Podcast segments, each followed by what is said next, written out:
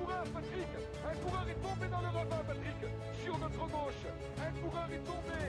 Un coureur est tombé, il s'agit d'un coureur. Attendez, je vais regarder descendre de ma moto je, Oui, je vais attendre Je regarde si Alex Zoule avec l'attaque d'Anti-Schleck, là, c'est Nibali le premier à sauter dans sa roue. Franck Schleck est juste derrière. Et Alberto Contador qui vient de partir. Lance Armstrong est lâché. Lance Armstrong est lâché. Les milieux cyclistes, alors que tout le monde le passe. Bonsoir tout le monde, Benjamin des commissaires de course hein, ce samedi 6 juillet 2019 euh, pour parler de la première étape du Tour de France. Avec moi ce soir, euh, Greg. Bonsoir Greg. Bonsoir tout le monde. Également Daniel, euh, dont c'est le retour. Bonsoir Daniel. Salut Benjamin, salut à tous. Et enfin Théo. Bonsoir Théo. Salut tout le monde. Alors ben, aujourd'hui une étape euh, 100% Belgique euh, avec la victoire de Mike Tennyson euh, dont on n'avait absolument pas pronostiqué la victoire devant Peter Sagan, Peter Sagan et Caleb Ewan. Une arrivée donc au sprint, une arrivée qui a été un peu tendue avec ses chutes, mais avant cela il y avait une échappée de quatre coureurs avec Greg Van Avermaet, Meurice, Beran et Wurtzsmith avant que Rossetto prenne le relais. Alors, euh, Greg, qu'est-ce que tu as pensé? Ben, On va parler euh, chronologiquement tout d'abord de cette échappée. Euh, une échappée qui avait euh, pas grande chance d'aller au bout. Non, je, enfin, on a l'impression que tout le monde, enfin, avait un peu conscience. Les quatre sont partis, mais très vite, hein, la Quick Step s'est mise à rouler. L'écart, n'est jamais monté très haut. Je crois que c'est maximum 3 minutes, peut-être 3.30, mais c'est jamais monté très haut, c'est rapidement redescendu. Donc, j'ai jamais eu trop de chance. Van Avermaet est allé faire ses points pour le grimpeur dans les lieux qu'il connaît bien, comme Gramont et le Beauberg. Et après, il s'est laissé redescendre. Et puis, euh, ben voilà, quoi. Enfin, c'est le triste des- destin des, des échappés de baroudeurs euh, sur euh, ces étapes-là maintenant sur le tour. On a l'impression que eh ben, c'est la fin d'une époque, hein, que je ne sais pas si on en verra encore beaucoup des courageux pour partir comme ça à l'aventure. Théo, c'est vraiment ce qu'on appelle une échappée publicitaire parce que, bon, là, il y avait euh, les poids, les points à prendre pour le maillot euh, de meilleur grimpeur. Mais hormis cela, euh, en effet, on savait très bien que qu'il y avait très peu de chance et l'attitude de Greg Van Avermaet qui, qui se relève euh, très vite semble bien montrer, comme dit Greg, que les échappées sur des étapes plates comme cela, c'est c'est terminé. Quoi. Il y a- ça ne sert pas à grand-chose hormis à montrer le maillot. Ouais, bah Van c'est pas une première. Je sais pas si vous vous rappelez, il y a quelques années, il y avait Mikhail Morkov qui avait fait, euh, quelque chose comme ça aussi. La première semaine, il faisait toutes les échappées, il se relevait après tous les grimpeurs, ou alors il participait plus, participait plus au relais. Mais bon, après, c'est sûr que la première, euh, la première échappée du tour, parce que je suis pas trop d'accord avec ce que vient de dire Greg, en troisième semaine, on aura sûrement des étapes un peu plates, un tout petit peu vallonnées, où il y aura vraiment des, des gros coureurs costauds qui sortiront et qui joueront peut-être la victoire. Mais les premières étapes, enfin, les premières étapes, c'est sûr qu'il va rien se passer. On sait que c'est juste pour montrer le maillot et se montrer à l'avant, et c'est pour ça que c'était un peu étonnant de ne pas voir de Arkea ou de, de Direct Energy euh, au moins participer, parce que bon, ces deux équipes, on les a pas vues aujourd'hui. Daniel. Oui, alors en général, euh, on a un peu l'habitude de dire que ce sont les coureurs qui font la course. Euh, là, pour cette première étape, pour, pour ce lancement du Tour de France, c'est vraiment le, le, le profil et l'organisateur qui a, qui a fait la course. Et ce sont pas les coureurs, puisqu'à partir du moment où tu mets deux petits euh, Grands Prix de la montagne en début d'étape et qu'ensuite il n'y a plus rien à jouer, euh, bah, les coureurs qui, qui sont intéressés par, par, être un peu actifs euh, sur, cette, sur cette étape, ils vont jouer le, le Grand Prix de la montagne pour prendre le premier maillot grimpeur et puis ensuite c'est rideau. Enfin, le, le sprint massif est programmé. Les sprinteurs, ils veulent tous aussi saisir cette opportunité pour prendre le maillot jaune. Euh, je pense que c'est même même pas la peine de rêver à, à, à ce que l'échappée aille au bout. Et effectivement, il y, aura des jours plus, propices à, à cela, même, même en première semaine, il y a plusieurs étapes un peu indécises qui peuvent aussi sourire aux baroudeurs. Alors, petit débat, euh, je vois Antoine qui avait dit que euh, le, le plus combatif c'était euh, c'était Meurice. Mais alors la question c'est de savoir est-ce que le plus combatif on le prend dans l'échappée qui part d'entrée surtout pour faire le, le maillot de meilleur grimpeur ou est-ce qu'on le met à quelqu'un comme Rossetto qui on va dire qui a peut-être plus une mentalité pour viser la gagne de l'étape même s'il y avait peu de chance en sortant plus près de l'arrivée Théo? Ah, c'est surtout que Rossetto, il sauve l'étape un peu. Euh, parce qu'après le sprint intermédiaire, après le, coup de folie sur les pavés, je pense qu'on y reviendra plus tard. Bon, bah, ça pouvait faire procession jusqu'à la ligne d'arrivée. Et Rossetto, il y allait, et surtout, ben, c'est ce qu'a dit Leclerc aussi, il n'a pas fait semblant, il a vraiment roulé à fond, il s'est pas réservé en sachant que ça arrangeait aussi le peloton qui soit devant, donc il aurait pu rouler un peu moins vite et le peloton ne serait pas revenu pour autant. Et donc, euh, je trouve ça plus méritant en fait que prendre une échappée du début qui est parti un peu tout seul. Bon, c'est quand, même, quand même difficile, donc moi je comprends qu'on choisisse euh, Rossetto plutôt qu'un des quatre devant. Donc, si Rossetto il était tout seul, alors que sinon ça aurait été difficile de départager les trois de devant. Et alors Greg, pendant que Rossetto était à l'avant euh, en train de batailler avec le peloton, premier incident du tour, et là un des plus grands favoris du Tour de France qui chute, habitué des chutes sur le Tour de France, non pas Richie Porte pour une fois, mais euh, Charles nous a d'ailleurs confié qu'il avait eu peur en croyant que euh, ce coureur avait chuté, mais non, c'était Jacob Fugelsang qui se retrouve une nouvelle fois à terre et même en sang. Oui, c'est un, peu l'eau des premières étapes. Hein. Euh, c'est souvent des chutes et on guette les favoris éventuellement concernés car ça peut avoir des conséquences euh, pour l'avenir. Donc on a vu aller toucher au genou, visiblement il a passé des radios, mais on n'a pas plus de nouvelles que ça. Il est touché à l'arcade sourcilière euh, aussi, puisqu'on a vu son visage en sang. Après, alors après, on a, eu un petit peu peur à un moment, mais finalement, bah, tout est à peu près rentré dans l'ordre. Hein. il est rentré avec son coéquipier à suivre pour les jours suivants. Mais comme tu l'as dit, c'est pas la première fois que, que Fugelsang est concerné par des chutes. Alors, euh, maladresse ou malchance. Et ça peut avoir des conséquences dès demain parce que le contre-la-montre par équipe, ça sera pas facile en n'étant pas à 100%. Théo? Il est allé faire des radios après l'arrivée de la course, donc ça veut dire que même au sein de son équipe, on sent que c'est pas anodin, même s'ils ont dit qu'ils n'avaient pas révélé de fracture. Euh, ça veut dire que c'est quand même sérieux et ça sent pas très bon. Euh, pour une première étape, c'est vraiment genre presque pire qu'il pouvait lui arriver. Ouais, bah, de toute façon, quand tu fais des radios, c'est vrai que c'est il y a un souci et puis on l'a vu souffrir euh, pour revenir dans le peloton. Il avait du mal à suivre ses, ses coéquipiers. en plus, il tombe dans un endroit où il est un peu le seul à tomber. Contrairement sur le dernier kilomètre où beaucoup de coureurs tombent, euh, Cosnefroy notamment. Euh, Guérin Thomas est également allé par terre, même si lui ne tombe pas à grosse vitesse. Euh, également, euh, Mauric tombe. Daniel, encore une fois, ses premières étapes du Tour de France, encore plus que les autres grands tours, propice aux chutes par une nervosité.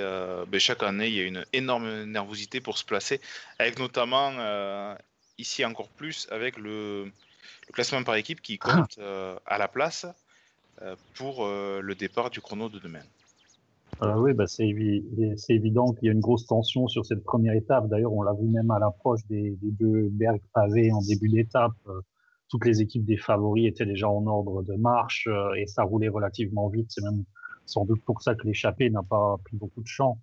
Et à l'approche du, du, final, en plus avec l'enjeu du contre-la-montre par équipe derrière, euh, bon, tous les leaders veulent être placés. En plus, l'arrivée était en léger faux plat ou, moins léger faux plat montant. Mais en tout cas, ça montait un peu, donc c'était aussi propice à des, petites cassures et il fallait pas trop euh, rester dans, le fond du peloton. Donc, euh, évidemment, gros embouteillage et, et, et chute euh, prévisible. Alors, en effet, arrivée assez difficile, peut-être plus que, que certains d'entre nous le pensaient. Donc on disait 500 mètres à 5%, ce qui est, ce qui est quand même euh, euh, qui commence déjà à faire. Et donc euh, la victoire de Mike Tennyson, le vainqueur des 4 jours de Dunkerque cette année. une super saison, Daniel. Et le voilà maillot jaune, un maillot jaune que les, que les Hollandais n'avaient pas porté depuis longtemps. Oui, apparemment, ça faisait 30 ans que mes compatriotes n'avaient pas pris le maillot jaune depuis euh, la victoire de Breking sur un prologue, donc ça devait être en 89, j'imagine. Euh, donc voilà, euh, c'est pas, c'est ni Dumoulin, ni Gessink, ni euh, qui, qui, aura porté le, maillot jaune, mais personne ne s'attendait à ce que Gessink porte le maillot de toute façon. ah bon, mais il y a quelques années quand même, on pouvait s'y attendre un peu, on pouvait espérer un peu. En tout cas, oui, Tennyson, il fait en tout cas une grosse saison. Il a clairement franchi un palier euh, depuis, son arrivée cette année. Et euh, bon, on a vu qu'il était costaud aussi dans, les 500 derniers mètres. Je crois qu'à 500, 600 mètres de l'arrivée, il n'était pas très bien placé. Il était un peu loin de Van Aert et un peu loin des, des Sagan et compagnie. Et il a remonté tout le peloton en contournant. Je ne sais pas si vous avez vu ça aussi au ralenti. Et donc, c'est qu'il avait quand même une, une sacrée puissance euh, en réserve. Alors, Feu nous dit pour les suiveurs, c'est pas une surprise, mais quand même, Greg, en voyant. Alors, Groenewegen est tombé, ce qui fait que ça allait être un de ses coéquipiers qui allait faire le sprint, mais on pouvait peut-être plus s'attendre à un Van Aert qu'un Tonissen pour la victoire. Oui, c'est un sprint un peu désorganisé. C'est vrai que, alors, on n'a pas bien vu qui était. On a vu qu'il y avait deux jumbo, c'est donc Van Aert et Tennyson. Alors, visiblement, Van Aert était un petit peu juste. Hein, c'est ce qu'il a déclaré en interview. Euh, qui, se sent, voilà, enfin, peut-être, est-ce que c'est parce que il y avait un peu de pourcentage, est-ce qu'il se sentait un peu moins bien? Donc, euh, après, il, a dit, il raconte qu'il a vu Tennyson passer euh, devant lui. Mais c'est vrai que c'est un petit peu une surprise. D'ailleurs, les commentateurs étaient un peu surpris, ont du mal à, reconnaître le vainqueur du jour. Ça m'a rappelé la victoire de Bernucci alors je sais plus en quelle année c'était, 2004 ou 2005, où les commentateurs ne savaient pas non plus qui c'était face à Bortolo. Surtout enfin, revenir comme ça sur Sagan, si fort sur Sagan ou Ewan, c'est vrai que c'était assez impressionnant ce final d'étape. Et donc oui, bah, c'est quand même plaisir d'avoir une surprise et de ne pas avoir finalement un vainqueur inattendu, ça fait du bien quand même. Alors Théo, euh, comme euh, l'a dit Greg, un sprint qu'on peut qualifier de dégueulasse, euh, avec énormément, enfin beaucoup de coureurs en frotté. On a vu Ewan et Viviani qui ont failli se, foutre en l'air. On a vu Julien Simon également mettre des, mettre des coups de coude. Et alors là, Théo, c'est là que je te lance. Julien Simon qui met des coups de coude pour un Christophe Laporte qui n'ose pas frotter. Est-ce que c'est la, toute la stratégie Cofidis qui s'effondre après avoir mis le poisson pilote dans l'échappée? Nathanael Béran, que Jerry Vasseur avait annoncé comme euh, le dernier lanceur de Christophe Laporte. On voyait qu'il n'y avait, pas les, il avait pas les automatismes. Il y a Béran qui a essayé de lancer le sprint de, de Laporte, mais il a essayé de lancer le sprint de Laporte dans le mur de Gramont. Donc c'était un, petit, un petit peu trop tôt et du coup ça l'a pas fait. Un peu loin C'était audacieux. Mais c'est vrai que pour revenir sur, sur ton lancement, c'est vrai que c'était un sprint vraiment très décousu. En partie aussi parce que bah, l'équipe qui était le mieux organisée, enfin qui paraissait la mieux organisée, la, la Quick Step, ils ont un sprinter qui aime bien quand même assez, euh, assez régulièrement genre lâcher son train et aller escaler derrière quelqu'un. Et sauf que là, bah, Viviani, euh, c'est un peu, un peu loupé. Et du coup, Richie Chese était en tête et il a remarqué, peut-être aux alentours du 300 mètres qu'il n'y avait personne derrière lui, il s'est retourné. Et euh, du coup, Matthews a lancé, mais pas non plus à fond, pour essayer de faire un, sprint euh, en, accélérant progressivement. Et du coup, ben, lié aussi au fait que ben, il y avait une bosse de 500 mètres, on n'avait pas une impression de vitesse, c'était assez marrant, on avait l'impression qu'ils étaient tous un peu collés, tous un peu à l'arrache. Et euh, ben, le seul qui, qui, qui avait, enfin, qui avait vraiment lui un surplus de vitesse, Tony en fait, on l'a pas vu à l'écran. Donc vraiment, c'était c'était assez étrange. Aussi rajouter quelque chose sur Ewan. Euh, lui, enfin, à un moment donné, j'ai cru qu'il allait gagner. Enfin, de face, on voit pas grand chose, mais dans Videlico, on voit qu'à un moment donné, il a vraiment un surplus de vitesse. Mais c'est assez incompréhensible. Il va se coller entre euh, Colbrelli et je sais plus qui, je suis désolé. Enfin, il se, enfin Sagan, je crois, Sagan et Colbrelli, il se colle derrière eux. Enfin, c'est comme s'il était pas, enfin, il était tellement à fond qu'il était plus lucide et qu'il voyait plus l'espace qu'il y avait devant lui. Je pense que c'était un des plus forts, euh, un des plus forts aujourd'hui, mais après, on sait que le placement des One, c'est pas non plus tout le temps ça. Mais, mais Ewan a, dû ralentir un moment euh, pour pas pour pas tomber en fait. Ce qui, ce qui a peut-être euh, tué le sprint. Baptiste dit qu'il n'y avait plus personne pour lancer le sprint. C'est Mathieu qui amène Sagan à lancer de beaucoup trop loin. Euh, il n'avait pas le choix. Sagan lui-même lance trop tôt au final. C'est vrai que, que les sprinteurs ont été un peu livrés à eux-mêmes. Et Matthews trouvait ici peut-être une des arrivées qui allait le. qui va. Enfin, qui va le, lui. Ah, j'arrive pas à dire. Qui va mieux lui convenir. Voilà, tout à fait. Merci par rapport à son entraînement, euh, vu qu'il a, il moins travaillé les sprints cette année, Greg. Euh, il y a également euh, quelque chose qui peut expliquer toute cette tension, c'est que la prochaine arrivée pour Sprinter, elle n'aura lieu que mardi. Et mardi, il y a quand même une cote de plus de 3 km à 5% à, à 10 km de l'arrivée. Donc on peut comprendre que les sprinters ne voulaient pas se couper aujourd'hui, Greg. Oui, c'est vrai, on en reparlera plus tard les prochains jours, mais lundi, l'arrivée à Épernay, elle sera difficile et tous les sprinters ne seront pas là. Et donc, il faudra attendre. Et c'est vrai qu'on va compter les occasions. Et euh, pour certains, il euh, ne faudra pas traîner pour remporter la victoire d'étape parce qu'il n'y aura pas non plus beaucoup d'occasions. Hein, tous les purs sprinters, je parle de Viviani, que j'ai trouvé un petit peu enfin, assez en difficulté. C'est-à-dire qu'il n'a jamais réussi à avoir son train. Euh, il était en difficulté, il a failli s'arrêter par terre par Ewan car, enfin, il n'est pas assez rapide pour prendre la roue qui était devant. Donc euh, c'est vrai qu'il y en a certains à suivre parce qu'ils n'auront pas beaucoup d'occasions de briller. Et euh, avec les cols très difficiles qu'il y a, ça va pas être la fête des sprinteurs pour ce Tour de France. Daniel, tu voulais réagir Oui, non, tu disais les, les, les sprinters ne voulaient pas se louper, mais au final, euh, tous les purs sprinters se sont loupés. Et bon, Groenewegen est tombé, Viviani termine dans le fond du top 10 et euh, qui, quels autres purs sprinters est-ce qu'on peut citer? Bon, peut-être Christophe qui fait 14e, mais ceux qui sont devant. Fait assez aussi. Hein. Voilà, mais ceux qui sont devant ce sont les sprinters qui vont avoir plus d'occasions qu'eux, puisque Sagan, Iwan, Matthews, même Colbrelli, ils vont plus passer les boss que, que les Trentin aussi. Trentin, oui, effectivement. Finalement, le, le, pur sprinter qui fait la meilleure performance, c'est Giacomo Nizzolo. Les Italiens d'ailleurs sont au top, hein, puisqu'ils sont 6 euh, dans les, euh, dans, les, dans les 13.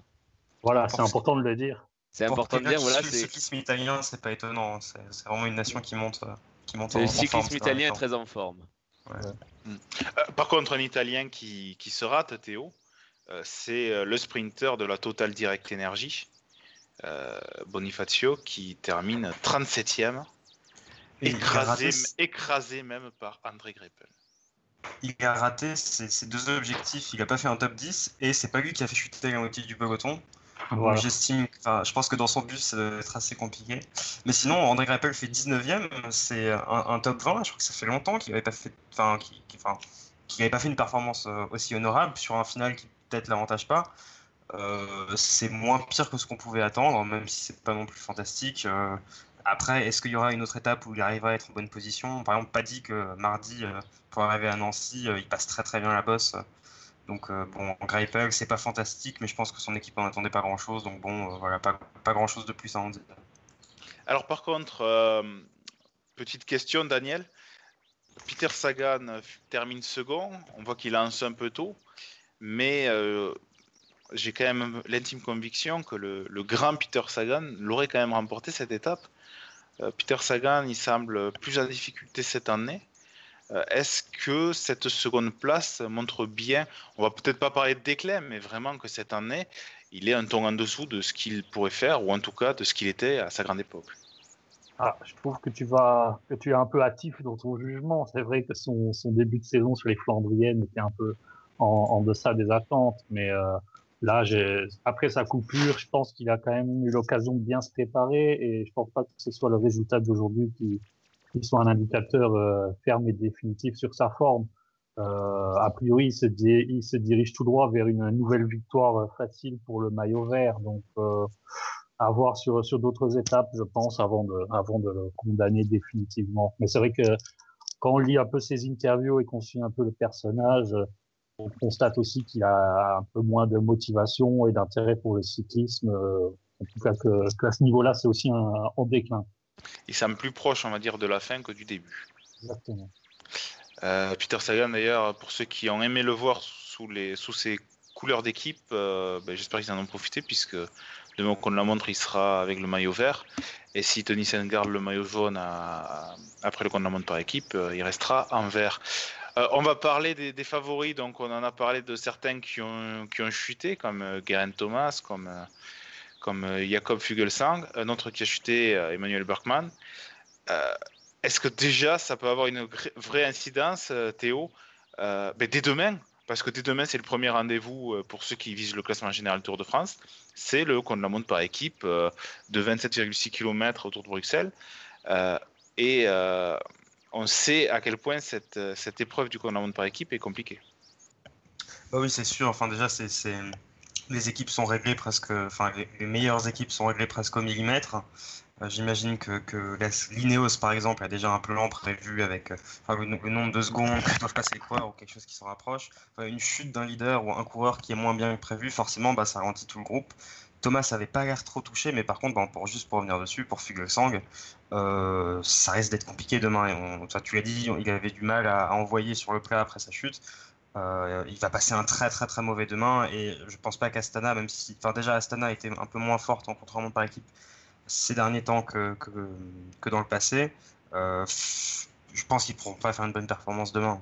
Au contraire d'une équipe comme par exemple le, Groupama qui a eu aucun coureur qui est tombé, alors que parmi les leaders, les favoris pour le classement général, ben, certains n'ont pas eu de chance avec des équipiers qui sont tombés, euh, notamment en G2R. G2R qui a, a vu deux coéquipiers aller au sol euh, sur, la chute qui est, assez impressionnante. Euh, par contre, euh, même si Thomas est tombé sans probablement trop de dégâts, Daniel, ils partent en première position demain. Ça sera les premiers à s'élancer, ça veut dire pas de temps de référence. Est-ce que tu penses que ça peut jouer contre eux? Oh non, moi le concept de temps de référence, je suis suis pas trop convaincu. Surtout sur un contrat à montre par équipe, à la limite sur un contrat à montre individuel, où tu te cales avec un équipier que tu connais bien, c'est bon, tu peux, tu peux essayer de faire des petits calculs. Sur un contrat à montre par équipe, est-ce que tu peux prendre euh, si c'est Direct Energy et Wanty qui passe avant toi, euh, il où le temps de référence, tu vois? Je, vois ce que tu veux dire. Euh, Greg, d'ailleurs, euh, c'est amusant de, de constater, euh, au-delà de la team Ineos, que ce sont les équipes des favoris qui vont partir euh, dans les premières positions. Bon, si on oublie Arkea qui part juste après Ineos, on a Astana, Groupama, G2R, Movistar qui vont se suivre. Et il n'y a véritablement que la team Jumbo qui partira en dernier. Euh, tous les autres vont se. On, va, on va avoir l'état des principaux favoris très très vite. Euh, ça rappelle un peu le prologue du Giro cette année. Oui, c'est vrai que c'est un cas particulier. Donc, pour faire l'ordre de départ hein, du contre-la-montre de demain, c'est le classement par équipe euh, pris à l'envers. Donc, Ineos est dernier au classement par équipe. Je crois qu'on peut faire la. Il faut, vraiment prendre la photo parce qu'à mon avis, ça a dû être assez rare hein, dans l'histoire du Tour que les Sky ou Ineos aujourd'hui soient les derniers. Et certains se demandaient même, j'ai lu sur le forum, est-ce que c'est pas un calcul par rapport aux, conditions météo de demain où on annonce un vent, enfin un vent de face un peu plus fort en fin d'après-midi? Alors, c'est difficile à dire vu les conditions et la chute qui expliquent euh, les, le retard, à mon avis, de certains favoris euh, à l'arrivée. Mais néanmoins, ça va jouer. Il faudra être attentif aussi à ça demain. Je pense qu'on en reparlera à la fin quand on fera les pronos. Mais c'est une curiosité. Évidemment, on aura très tôt hein, euh, des grosses informations euh, sur eh les conséquences au classement général, les conséquences de l'étape de demain. Tout à fait. Alors, parlons de l'étape de demain, puisqu'on s'approche de la fin de l'émission.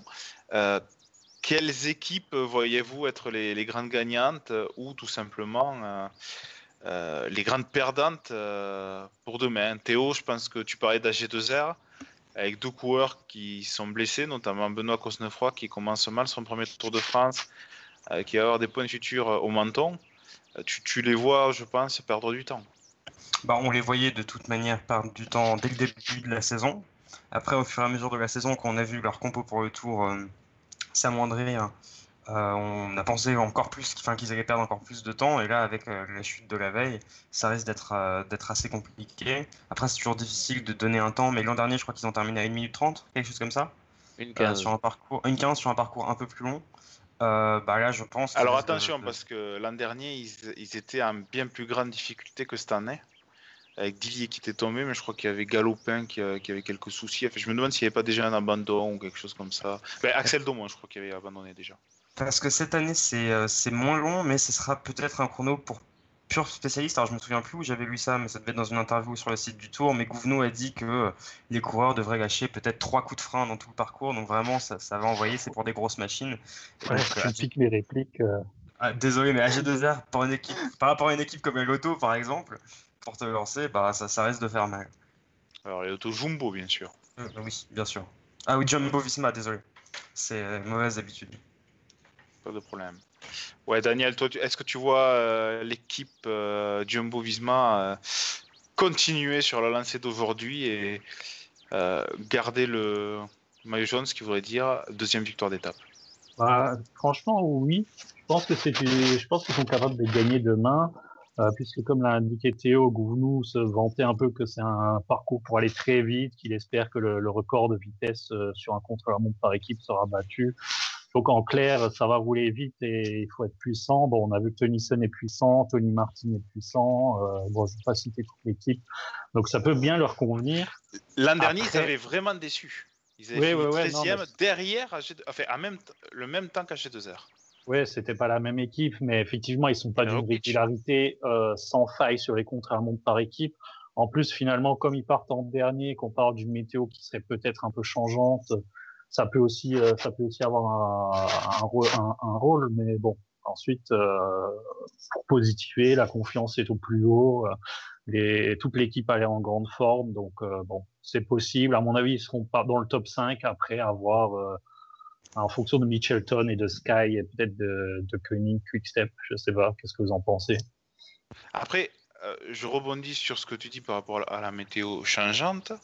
Euh, il faut quand même rappeler, alors, parce que les gens disent attention, ça va changer dans le début et la fin de l'après-midi.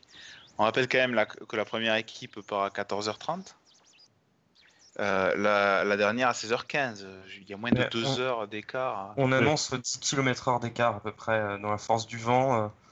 Et c'est quand même, c'est pas un parcours en ligne droite, c'est pas non plus une boucle. Il y a quand même une partie qui est plus exposée au vent. Ça fait une espèce de 8 qui se fermerait pas pour ceux qui n'ont pas le, parcours devant les yeux. Et les, je crois que c'est les, euh, les 15 derniers kilomètres sont plus ou moins en ligne droite. Je pense que ça peut jouer un peu à la marche quand même. Hmm. Greg, toi, euh, ben, écoute, euh, je vais lancer avec toi les pronostics pour demain.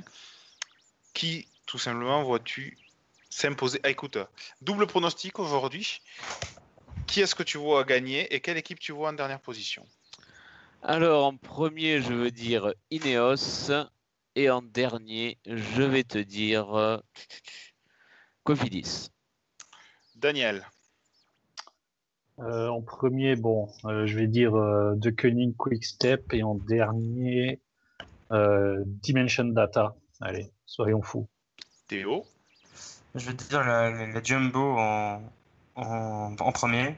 Et je vois bien Wanty terminer, terminer dernier. Et pour ma part, euh, je vois la De euh, l'emporter, puisqu'on rappelle que c'est quand même un de leurs objectifs de porter le maillot jaune au début. Et pour que la Philippe le prenne, il va falloir euh, être devant. D'ailleurs, je dis à la Philippe, mais ça peut très bien être un de ses coéquipiers s'il gagne demain. Et en dernière position, Compliqué à dire. Je dirais peut-être euh, soit Cofidis, soit Arkea. Et je vais dire Cofidis, puisqu'ils ont quand même deux, de leurs coureurs qui, sont allés dans, l'échappée aujourd'hui. Je vois que sur le, chat, euh, Jumbo premier, Wanti, qui part non, euh, Antoine qui dit Ineos premier, dernier la Wanti on verra personne, bien. Hein? personne ne voit Arkea dernier, quoi. Ça m'étonne un peu. Ouais, peut-être parce qu'ils vont essayer de, préserver, enfin, de faire en sorte que Barguil ne perde pas trop de temps. Et l'an dernier. Ils avaient, pas été, ils avaient été mouvants l'année dernière, ouais, c'est ce que tu allais dire. Mais... Bon, c'est peut-être. Non, mais ils n'avaient pas été catastrophiques. Voilà, ils avaient fini 17ème à 1,46. Là où la Cofidis avait fini dernier à 3,23. Alors je crois que la Cofidis, ils avaient eu forcément des soucis avec Christophe Laporte qui avait lâché immédiatement. Je sais plus si c'était à cause de chute ou de maladie. Mais euh, la Wanty finissait à, plus de, 40 secondes de 2. Quoi. Il y avait la Dimension Data, la Lotus Soudal également, qui était derrière eux, euh, Direct Energy. Donc, je pense qu'Arkea, ils, vont rouler euh, correctement. On verra bien. En tous les cas, ben voilà, on termine dans les temps. Ça fera plaisir à Baptiste pour cette première émission. De toute façon, la première étape, il n'y a pas grand-chose à dire. Gageons qu'il y aura beaucoup plus à dire demain après le contre-la-montre par équipe euh, pour parler euh, ben déjà des premières positions des favoris euh, et qui a du temps à rattraper, notamment avec l'étape du lundi qui est accidentée. Cela pourrait avoir des conséquences. En tous les cas, on vous dit à demain, 19h30. Bonne soirée à tous. Bon Tour de France. Salut. Salut. Ciao, ciao.